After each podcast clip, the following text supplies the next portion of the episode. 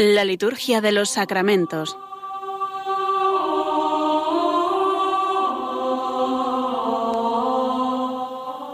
Con el Padre Juan Manuel Sierra.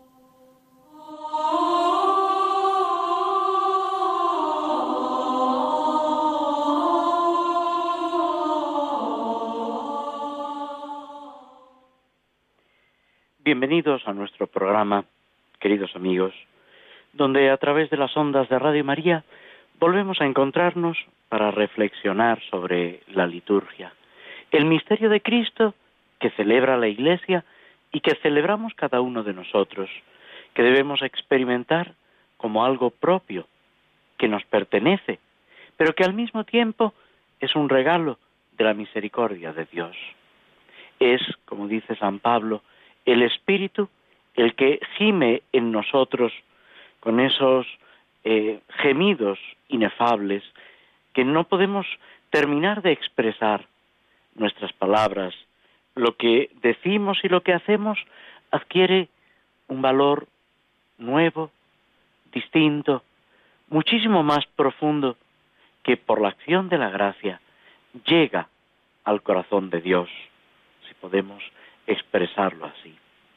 Todo esto que tiene lugar en la liturgia, que es el ejercicio del sacerdocio de Cristo, al cual está unida siempre la Iglesia y en la Iglesia cada uno de nosotros. Todo esto que lo vivimos habitualmente debe admirarnos, maravillarnos, debe ser motivo de acción de gracias al Señor. En este final casi del mes de agosto, cuando para muchos el tiempo de descanso, de verano, va llegando a su fin. La Iglesia nos sigue proponiendo una serie de santos para que miremos hacia arriba, para que comprendamos cuál es la meta a la que se nos llama. Mañana celebraremos la memoria de Santa Mónica, madre de San Agustín y el 28 están íntimamente unidas estas celebraciones San Agustín, obispo y doctor de la Iglesia. Madre e hijo. ¿Por qué?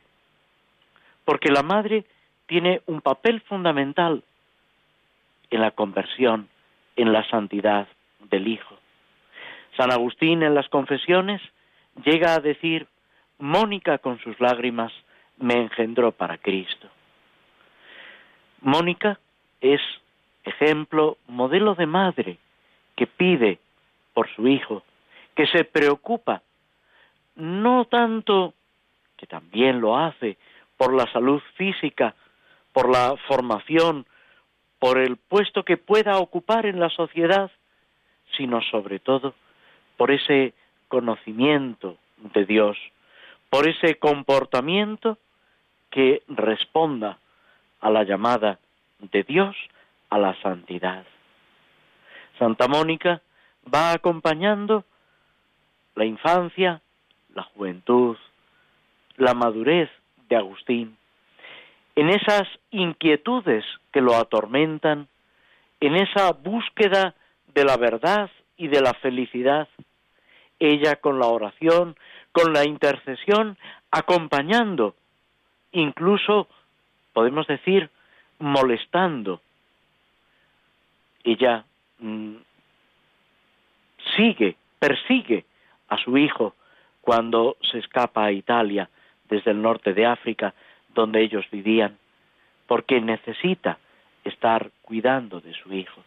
Y ella acude a San Ambrosio pidiéndole por su hijo, pidiéndole a San Ambrosio, al que admira, al que realmente quiere con todo el afecto de su corazón, para que no solamente interceda por su hijo, sino que también le hable, le explique, lo conduzca por el camino de la verdad. Y hay un momento en que San Ambrosio le dice, vete tranquila mujer, que no se puede perder un hijo de tantas lágrimas y al fin Mónica es testigo de esa conversión de Agustín, que leyendo la escritura reconoce el amor de Cristo y cambia por completo su vida. Y ella, que muere al lado de Roma, esperando embarcarse para retornar a África, le dice a su hijo que ya ha obtenido todo lo que deseaba en la tierra, que no solamente lo contempla como discípulo de Cristo, sino además consagrado a Cristo, entregado en cuerpo y alma a Jesucristo. Que ya todos sus deseos, todos sus anhelos, todos sus ruegos se han cumplido.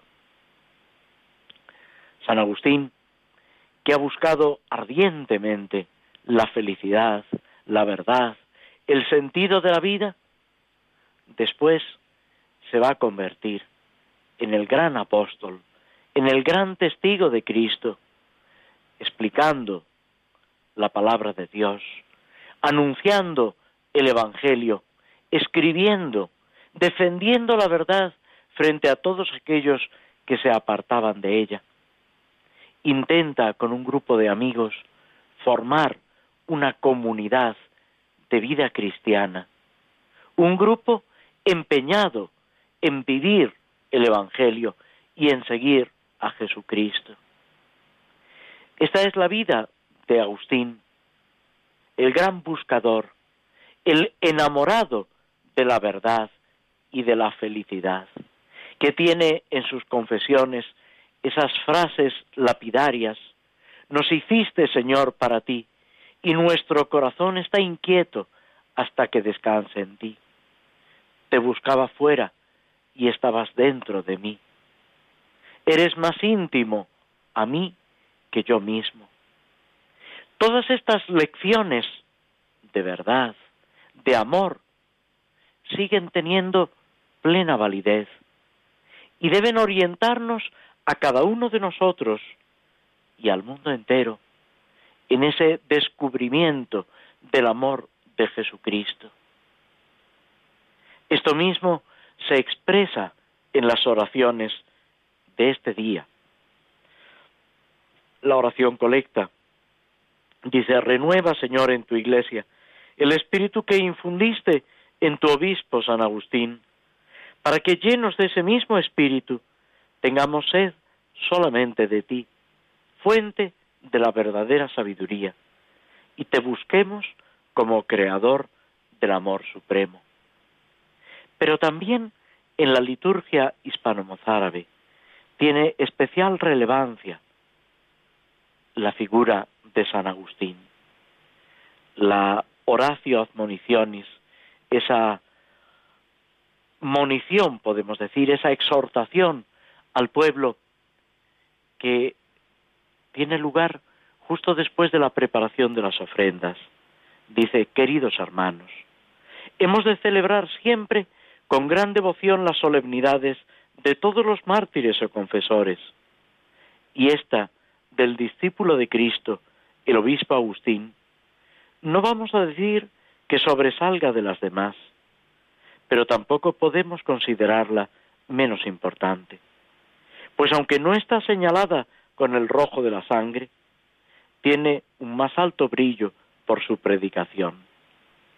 No es de extrañar que todo nuestro ser reciba con respeto la voz que resonó en el mundo entero. Tampoco hay que admirarse porque aborde cuestiones que ya se contienen en la predicación de los apóstoles, pues el apóstol Pablo, que se destaca en su trabajo, dice que completa en su ser lo que falta a la pasión de Cristo. De modo que vuelve a nosotros, como cada año, este agosteño descanso en nuestras labores, imploremos con gemidos del alma la ayuda de tan gran doctor, para que se haga presente en favor nuestro ante la suma Trinidad y único Dios, el que con su lengua claramente, o al menos con enigma, también con sus escritos, nos adoctrinaba en el conocimiento de la Trinidad. Su palabra de miel no sólo afianzó a los que estaban firmes, aumentando su vigor, sino que también trajo a la fe a los caídos y perdidos. Es curioso lo que en este texto señala la liturgia hispana, esa dulzura de miel, esa cercanía, ese cariño casi que expresa Agustín en sus palabras, incluso cuando reprocha, cuando exhorta a ese cumplimiento del Evangelio, cuando a su comunidad de Hipona, de la que fue obispo, murió siendo obispo de Hipona, cuando señala defectos, problemas que hay que corregir o enmendar. También nosotros debemos estar corrigiendo constantemente nuestras actitudes, nuestro corazón, para llegar a ser fieles discípulos del Señor. Con este deseo hacemos una breve pausa antes de pasar al tema central de nuestro programa, con la iniciación cristiana de adultos.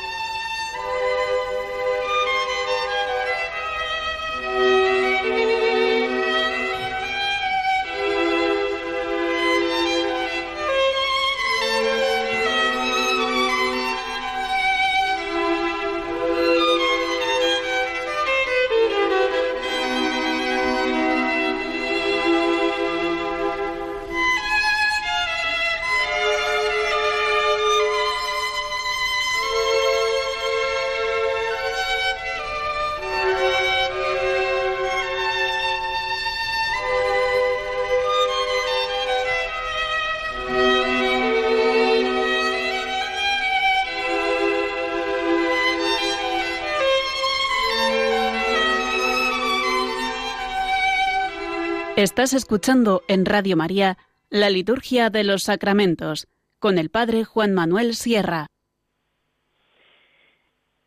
En el programa anterior habíamos empezado, dentro de la iniciación cristiana de adultos, a fijarnos en el ceremonial de los obispos, que, como decíamos, es un libro litúrgico, aunque apenas contiene textos litúrgicos en sentido estricto, son más bien instrucciones, orientaciones, pero mm, al enfocar cómo debe actuar el obispo en las celebraciones, nos va también enseñando, orientando sobre ese sentido profundo de las celebraciones que siempre adquieren eh, su expresión eh, más plena, más perfecta, cuando es el obispo como vicario de Cristo, como centro de la comunidad, liturgo de una iglesia particular, el que preside la celebración. Por eso, conocer todo lo que se refiere a la celebración presidida por el obispo eh, contribuye a que comprendamos mejor lo que se celebra, por qué se celebra y qué alcance tiene. Nos habíamos detenido en el número 411 del ceremonial de los obispos que mm, va tratando sobre este primer rito de la iniciación cristiana, que es la elección e inscripción del nombre. Cuando los catecúmenos empiezan, podemos decir, esa última etapa de su preparación para el bautismo. Y se nos dice que la preparación del obispo, de los concelebrantes y de los otros ministros que asisten a esta eh, celebración, a este rito, así como la entrada en la iglesia, los ritos iniciales, se realizan de modo acostumbrado. Luego, la homilía eh, debe ajustarse, lógicamente, a lo que estamos celebrando. Debe atender no sólo a los catecúmenos, que juegan un papel fundamental, pero también a la comunidad de fieles reunida. ¿Qué quiere esto decir? Que no es un acontecimiento privado de los catecúmenos. Es fundamental, es importantísimo para ellos, sí, pero afecta a toda la Iglesia. Y esto se debe expresar en esa comunidad de fieles que los acompaña, que con su intercesión, su ejemplo, su palabra, está expresando esa realidad espiritual que es la Iglesia. Ninguna celebración, y esto es importante remarcarlo porque tenemos tendencia un poco a lo contrario, ninguna celebración es privada. Ni siquiera, puede parecer eh, más eh, personal, más privado, cuando uno va a celebrar la confesión, el sacramento de la penitencia, de forma individual, cuando está a solas con el confesor, el penitente y el confesor, pues ni siquiera en este momento es una celebración privada. Es una celebración de toda la Iglesia, que no quiere decir que toda la Iglesia se entere de nuestros pecados, pero sí que toda la Iglesia está participando de esa acción de Cristo y de la Iglesia, porque esos son los sacramentos y esos son también los sacramentales. Aquí estamos ante un sacramental, una celebración sacramental. Forma parte de un sacramento, es el bautismo, preparándolo, pero en sí no es un sacramento. El obispo, en la homilía, ha de explicar el misterio divino contenido en la llamada a la iglesia. ¿Quién llama a la iglesia? Dios. ¿Qué nos comunica? Su gracia. Y la gracia es, ante todo, en primer lugar, una comunicación de la vida divina. Es lo que se llama la gracia increada. Ser partícipes de la misma vida de Dios. A esto se está preparando el catecúmeno. Esto es lo que tienen los fieles como un verdadero tesoro que deben procurar, cuidar e incrementar. Y explicar también lo que es la celebración litúrgica, lo que estamos celebrando. Podemos decir que esto vale para todas las celebraciones y que muchas veces se pasa por alto. Debemos explicar al pueblo de Dios lo que estamos celebrando y cada fiel cristiano debe esforzarse en comprender aquello que está celebrando. Dirá San Pablo, imitad lo que tratáis. Son palabras que se utilizan también en la ordenación sacerdotal. Pues esto vale para todo fiel, para todo cristiano. Esa celebración litúrgica. Advirtiendo a los fieles que deben ser ejemplo y prepararles y prepararse para las solemnidades pascuales tiene lugar al comienzo de la cuaresma, pero es mirando esas solemnidades pascuales, el misterio de la pasión, muerte y resurrección de Cristo, del cual se participa por el bautismo. Esto es a lo que se prepara el catecúmeno, acompañado por la comunidad cristiana. Pero esto es también lo que la misma comunidad cristiana debe preparar, recordando el propio bautismo, reavivando la frase también de San Pablo, ese fuego de la gracia de Dios que recibiste cuando te impuse las manos, cuando recibiste el sacramento. Tras la homilía, dice en el número 413, omitido el símbolo, ¿por qué? ¿Por qué no se hace el credo? Porque en otro momento de la iniciación cristiana tendrá lugar la entrega del símbolo. A los catecúmenos se les va a entregar el símbolo, el credo, para que lo reciban en sus manos y en su corazón, para que lo asimilen y una vez asimilado y aprendido, ante toda la comunidad cristiana reunida, lo profesen, lo pronuncien. Por eso, en este momento, podemos decir, se oculta, se queda reservado el símbolo, el credo, para ese momento posterior de la iniciación cristiana. El sacerdote encargado de la iniciación cristiana de los catecúmenos, o bien el diácono o el catequista, presenta ante el obispo, que está sentado en la cátedra con la mitra, con las palabras que se indican en el ritual o similares, a quienes van a ser elegidos. Es una presentación.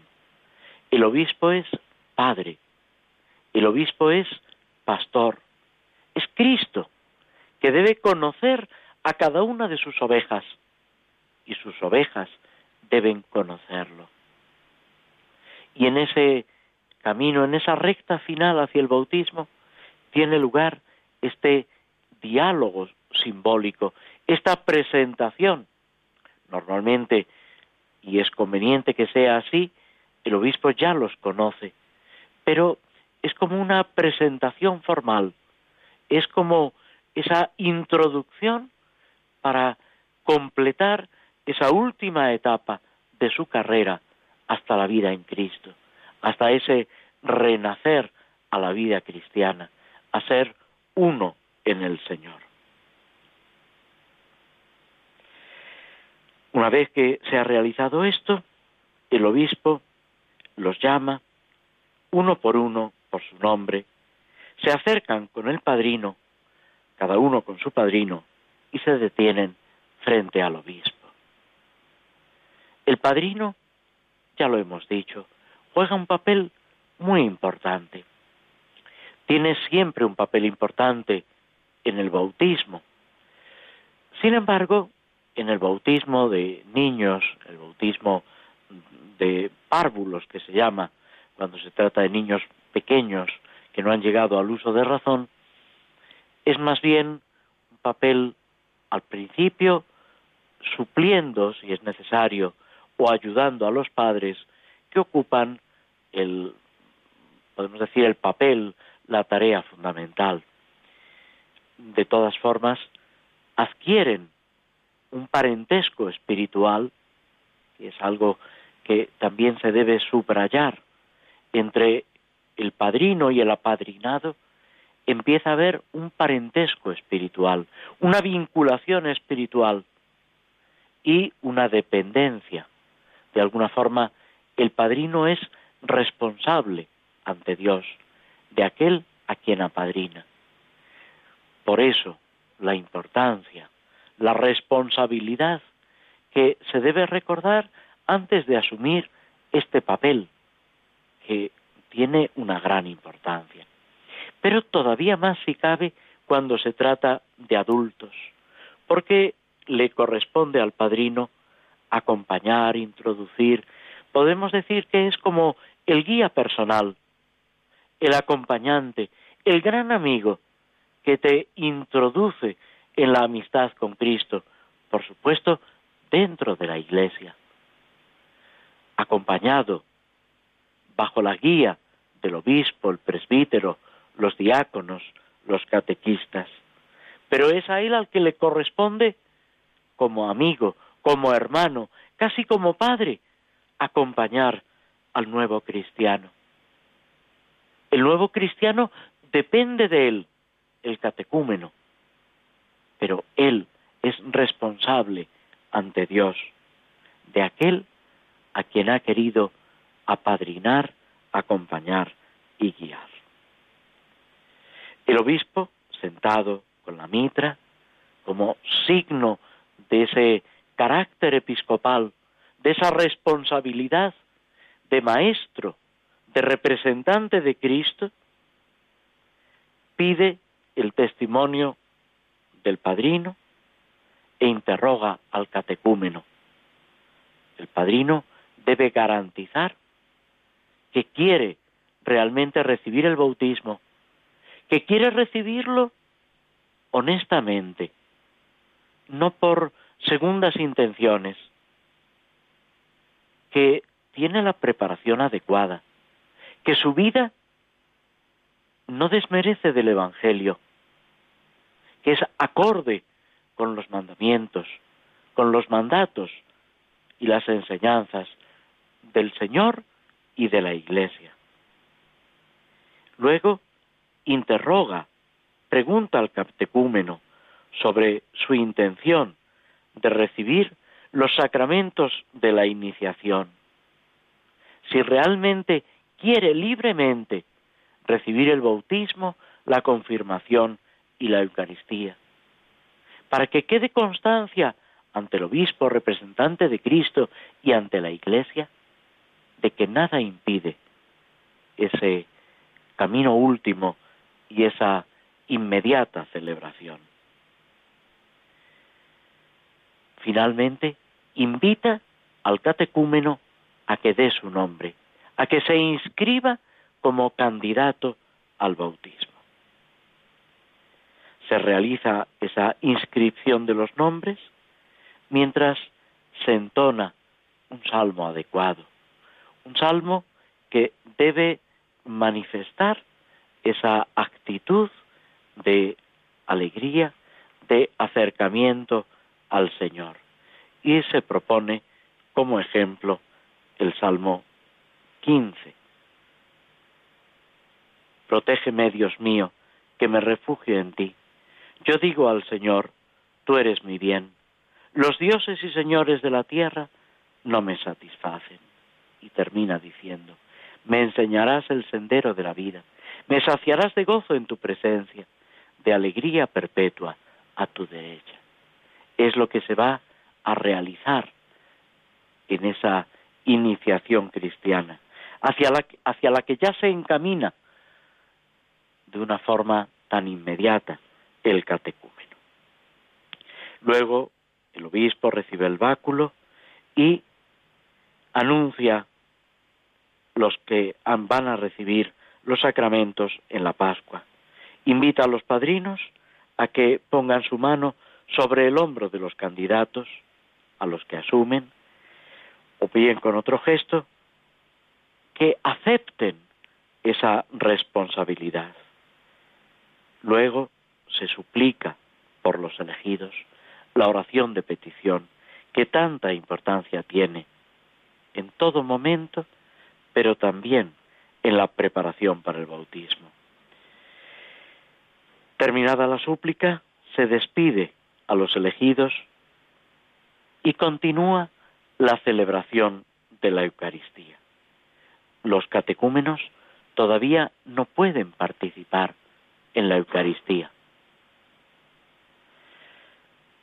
Es importante esta pedagogía, esta eh, gradualidad que la Iglesia nos presenta a la hora de encaminarnos al bautismo. Antiguamente, los padres de la Iglesia, los primeros cristianos consideraban que hasta que no se había recibido el bautismo, no se podía comprender verdaderamente lo que tenía lugar en la Eucaristía. Por eso, los catecúmenos, los que se preparaban, permanecían fuera de la iglesia rezando y pidiendo la intercesión de los que ya habían recibido el bautismo. Este rito se puede también celebrar fuera de la misa, también a ser posible, eh, presidido por el obispo. Nos detenemos unos instantes escuchando un poco de música antes de pasar a la reflexión sobre el Salmo 22.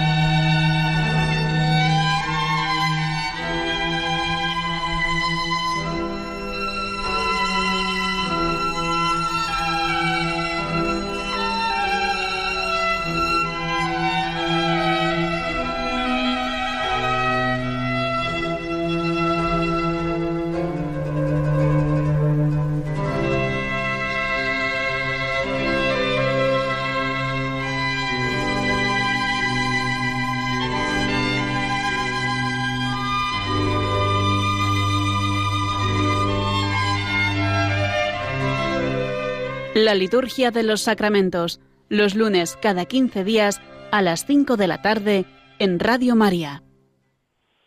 Tomamos un himno a San Agustín de Restituto del Valle, fraile Agustino. Vuelve a luchar por Cristo, oh inmortal triunfador, y enciende en los que te aman tu amor de serafín. Oh luz, brillan las almas, oh amor, salva al amor, vive siempre en tus hijos, oh gran Padre Agustín. Pues con este deseo nos acercamos, como en programas anteriores, al Salmo 22. Precisamente San Agustín tiene una obra preciosa, las enarraciones sobre los salmos, el comentario sobre los salmos, donde va desgranando en explicaciones a sus fieles, pues todo lo que se contiene en este libro bíblico que es al mismo tiempo enseñanza, poesía, oración. En este Salmo 22 que estamos reflexionando, meditando, el Salmo del pastor, el Señor es mi pastor, el Señor es mi pastor, nada me falta, en verdes praderas me hace recostar, me conduce hacia fuentes tranquilas, y repara mis fuerzas. Me guía por el sendero justo por el honor de su nombre. Aunque camine por cañadas oscuras, nada temo, porque tú vas conmigo. tu vara y tu callado me sosiegan. Con Dios, pastor, nada me falta. Es lo que se expresa en estos primeros versículos del primero al cuarto. Es el buen pastor por excelencia. Dios, el justo, puede estar seguro y podíamos decir también el injusto. También cuando nos sentimos pecadores, débiles, negligentes tantas veces en el seguimiento de Cristo, en el amor de Cristo. A pesar de todo, Dios es el buen pastor. Dios se mantiene fiel y Él tiene, Él dispone de todos los medios necesarios para hacernos alcanzar la meta. La meta que es Él mismo, participar de su vida divina. Esto no lo comprendía plenamente el salmista, pero nosotros, desde la enseñanza de Cristo, podemos darle una profundidad muchísimo mayor al Salmo. Podemos llegar a comprender esa obra de la redención que en Cristo llega a su culmen, rompe todas las expectativas, porque Dios no nos ha dado algo, se ha dado a sí mismo en Cristo. Es lo que San Pablo dirá, me amó y se entregó a la muerte por mí. El que no se reservó a su propio Hijo, ¿cómo no nos dará todo con Él? Dios no se queda atrás. Esa solicitud, ese cuidado amoroso de Dios por cada uno de nosotros. Luego, el Salmo especifica esas verdes praderas en las que encontramos alimento, reposo, esas fuentes tranquilas frente a las aguas turbulentas, impetuosas, peligrosas, ese reparar nuestras fuerzas. En realidad es la conversión, volver los ojos a Dios, descubrir cómo en su providencia va cuidando de nosotros. Jesús en el Evangelio invita a contemplar los pájaros del cielo, los lirios del campo, y descubrir no solamente su belleza, sino también el cuidado que Dios tiene de nosotros, lo que va haciendo en nosotros y por nosotros. Y me diréis, también hay sufrimiento, tribulaciones, penas. Sí, es verdad. No podemos olvidar que seguimos a Cristo en el camino de la cruz y que debemos identificarnos con Cristo crucificado. Pero la muerte es el camino de la resurrección.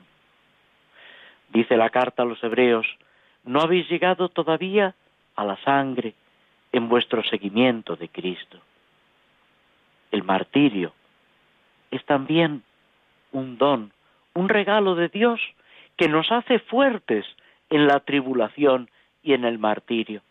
Es lo que vivían los primeros cristianos, esa confianza en el Señor por encima de todo.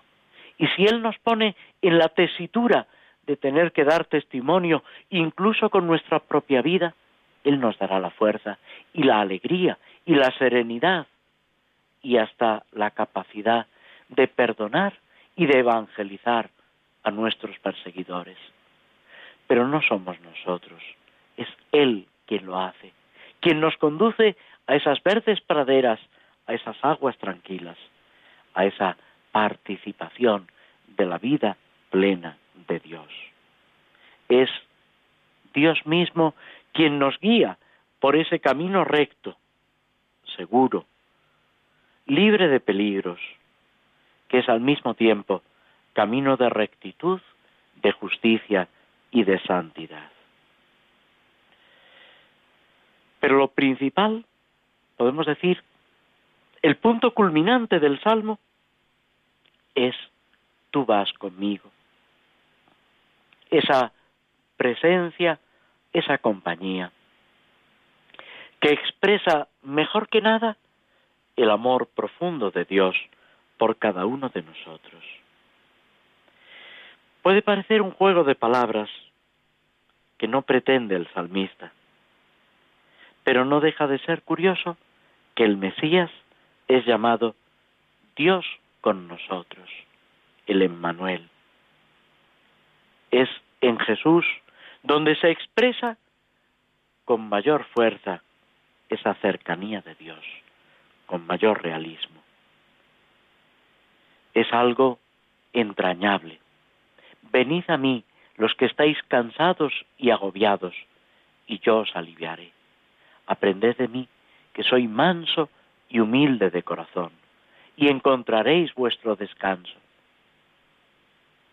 No es casualidad que la contemplación del corazón de Cristo, del amor de Cristo, que sale al paso de cada uno de nosotros, evoca también el texto, el salmo del buen pastor, la cercanía de Dios en Jesucristo. El Salmo ha afirmado casi al inicio que nada le falta. Quien a Dios tiene nada le falta, decía Santa Teresa. Por eso podemos caminar sin miedo, aunque atravesemos tinieblas, valles de tinieblas, porque no vamos solos, tú vas conmigo. Es lo que le pide Moisés a Dios. Si he hallado gracia ante ti, y le pide que acompañe al pueblo de Israel, que vaya caminando con él hacia la tierra prometida y que le muestre su rostro. Después Dios le dirá, Moisés, no puede el hombre ver a Dios y seguir viviendo. Pero para que veas que hago gracia a quien hago gracia, le muestra algo de sí algo del ser de Dios. Ve, nos dice el libro del Éxodo, la espalda de Dios. Es una imagen antropomórfica, una aplicación, una especie de metáfora para que comprendamos que debemos conocer a Dios, que Él se nos manifiesta y nos enseña mucho de sí mismo, pero que la plena comprensión de Dios, verlo cara a cara, se reserva para el cielo. Cuando experimentemos esa felicidad plena, casi sin límites, cuando todo nuestra, nuestro ser quede inundado por la alegría, por la belleza del rostro de Dios. Dios sigue al hombre, a cada uno de nosotros, nos busca, como oveja perdida. Esa cercanía de Dios que también han cantado los poetas, dice Leopoldo Panero. Señor, avienta las horas, los minutos, los segundos, las ruinas milagrosas de mi infancia. No podrás deshacer mi amor en sombra, no podrás desatarme de ti mismo. No estoy solo, Señor. Con esta confianza nos detenemos en el comentario del Salmo 22, antes de pasar a la última parte de nuestro programa, con el comentario, la lectura del Señor de los Anillos, escuchamos unos momentos de música.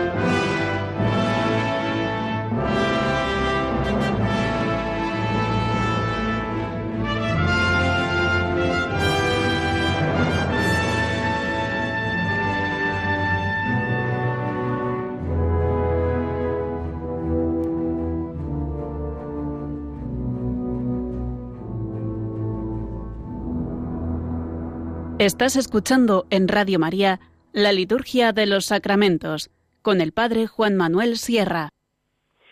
Después de este fragmento de la melodía de la película de El Señor de los Anillos, basada en la obra de Tolkien, volvemos a nuestro relato. Están Gandalf, el mago, y Frodo hablando.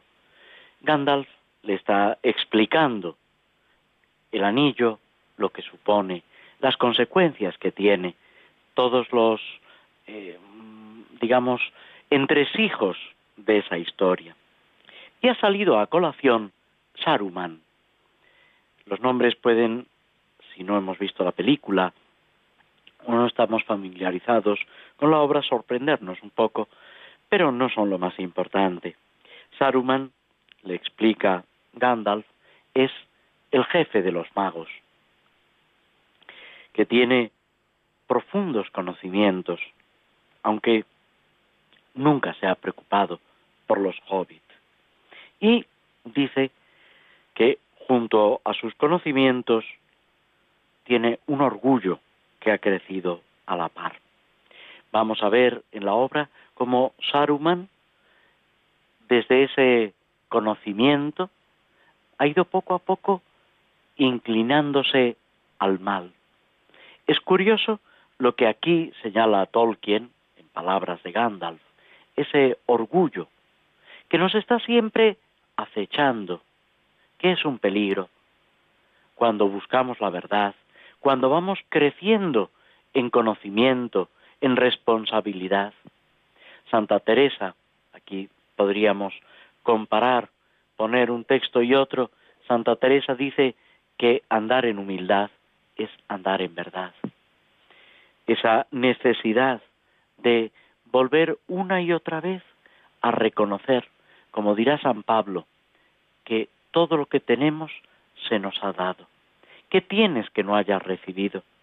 Y si lo has recibido, ¿por qué te engríes? Señala Gandalf que, hablando con Saruman. Se quedó tranquilo, pensó que el anillo no tenía mayor trascendencia. Sin embargo, en la despedida, cuando Bilbo decide irse, se comporta de una forma extraña.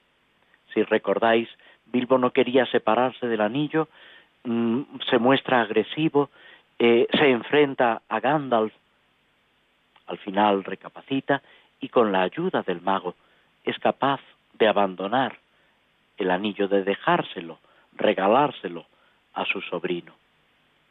Inmediatamente Frodo se preocupa por Bilbo y le pregunta si le ha hecho algún daño. Gandalf le dice que no se preocupe, que el anillo es verdad que va, como si dijéramos, carcomiendo, dañando, pero que Bilbo lo ha usado poco, no lo ha usado para hacer el mal, y ha sido capaz de regalarlo cuando ha llegado el momento. Señala también esa extraña resistencia en algunos de los hobbits. Pueden parecer blandos y sin embargo hay una gran resistencia. Es importante también esta idea. No juzguemos a la gente por las apariencias, porque quien en apariencia puede ser blandengue, débil, poco instruido, puede darnos lecciones de resistencia, de fortaleza, de valentía. Esto mismo lo apreciamos en los mártires, en la historia de la Iglesia. Personas que por su condición, por su educación, por su edad, se esperaba una debilidad, se han mantenido fuertes en los tormentos, en las adversidades, han perseverado. Y en cambio, aquellos que aparentaban una robustez, una fortaleza, como San Pedro en la Pasión, que se apoyaban en sí mismos, se estrellan de una manera estrepitosa. Porque nadie conoce lo que hay en el corazón de nadie. Y nadie conoce lo que Dios puede hacer si dejamos que entre en nuestro interior. Bilbo, dice Gandalf, tuvo el anillo muchos años y lo, y lo usó. La influencia tardará en desaparecer, pero se detuvo esa influencia cuando se libró del anillo. Él mismo decidió dejarlo, no lo olvides. Y pone en guardia a Frodo, si el poder oscuro se apoderase de la comarca, sería un doloroso golpe para el mundo. Frodo se extraña y dice, ¿para qué va a querer apoderarse de la comarca? Y la respuesta es, no os necesita, pero le agradaría más veros como esclavos que felices y libres. En todo esto hay maldad y venganza. A lo largo de todo el libro vamos a ir viendo cómo el Señor Oscuro y los que están bajo su influencia se dejan llevar por la maldad, por la venganza. Es un peligro, una tentación. Frente a eso, los que quieren oponerse a ese poder del Señor Oscuro deben actuar con amor, con libertad, intentando poner en funcionamiento todos los valores y todas las virtudes, con fortaleza, enfrentándose, sí, pero sin ceder a ese uso del mal. Frodo no termina de entender y Gandalf le repite, no sabes en qué peligro te encuentras. Tampoco nosotros conocemos los peligros que nos acechan, pero no estamos solos, es lo que se nos decía en el Salmo 22. El Señor camina a nuestro lado, es Cristo mismo quien nos conoce nos llama y nos acompaña. Con esta compañía, fiados no en nuestras fuerzas, sino en el poder de Jesús resucitado, debemos avanzar con alegría y con entusiasmo. Os agradecemos a todos vuestra presencia, vuestra compañía a través de las ondas de Radio María y nos despedimos de todos vosotros esperando volver a encontrarnos dentro de 15 días. Hasta entonces, muy buenas tardes.